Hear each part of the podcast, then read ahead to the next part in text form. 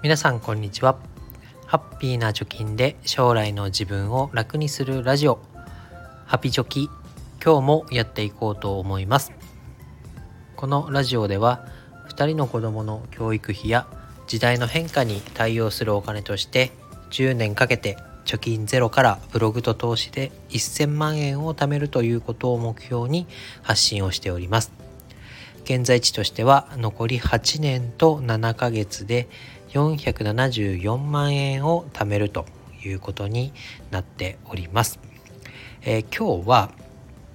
新しい、まあ、新 NISA の成長投資枠の対象商品が、まあ、1000本公表されましたよという件について話していきたいなと思います。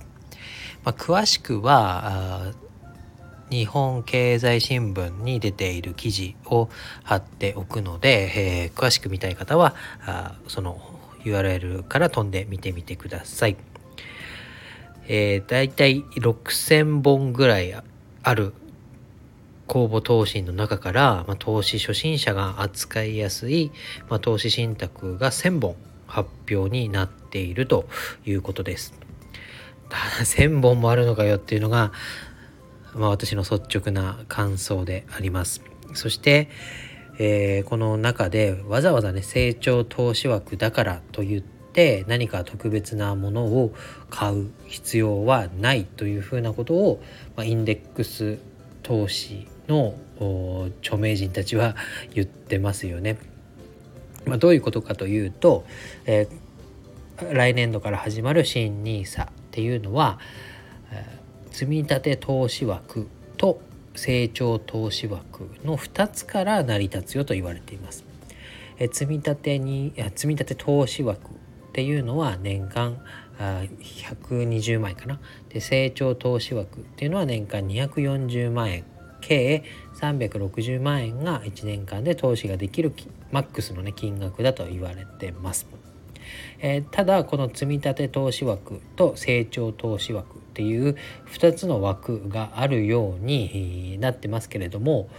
実はこの積立投資枠というものをあに投資ができる商品が成長投資枠でも投資ができる、えー、つまり一つの商品積立投資枠で投資ができる商品に対しては年間360万円1本の商品に積み立てができるということになっています。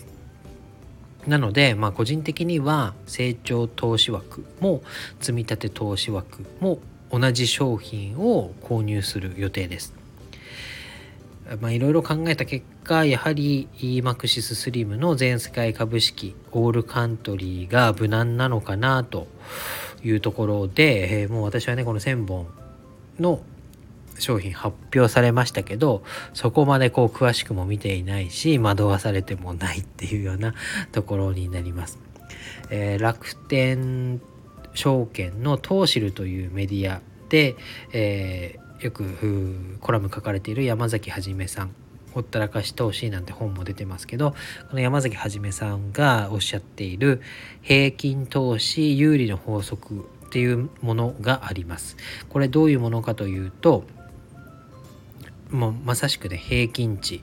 えー、さっきも言った EMAXIS スリムオールカントリーなんかは全世界の代表する企業の株価に、えー、準ずるような値動きをするインデックス投資になりますけどこういった全世界の平均を取るような投資方法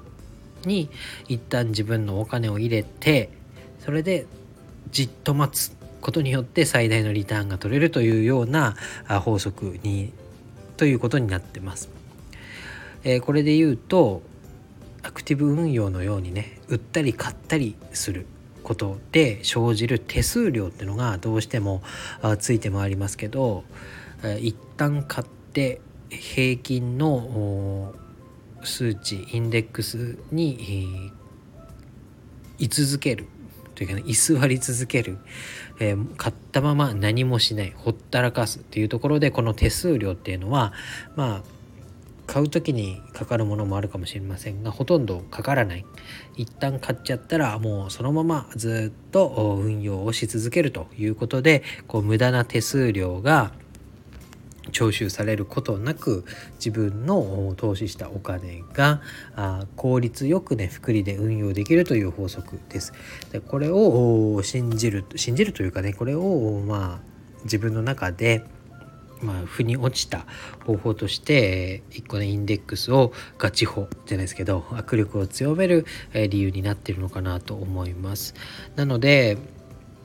まあ、成長投資枠というとどうしてもこう個別株とかね何かレバレッジをかけたものこれは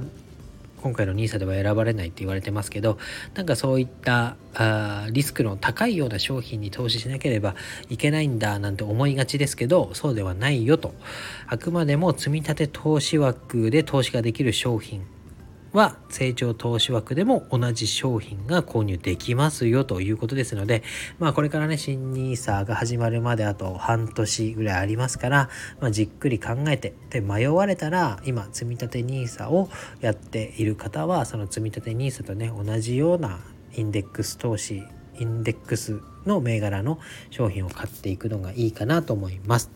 まあ、この1000本発表されましたよということで、えー一歩ね新 NISA について、え、進んだかなというような印象を持ちましたので今日はお話をしました、まあ、詳しい、え、どんな商品があるのかなと思う人は是非、え、URL から飛んでみてください。ということで今日は以上になります。バイバイ。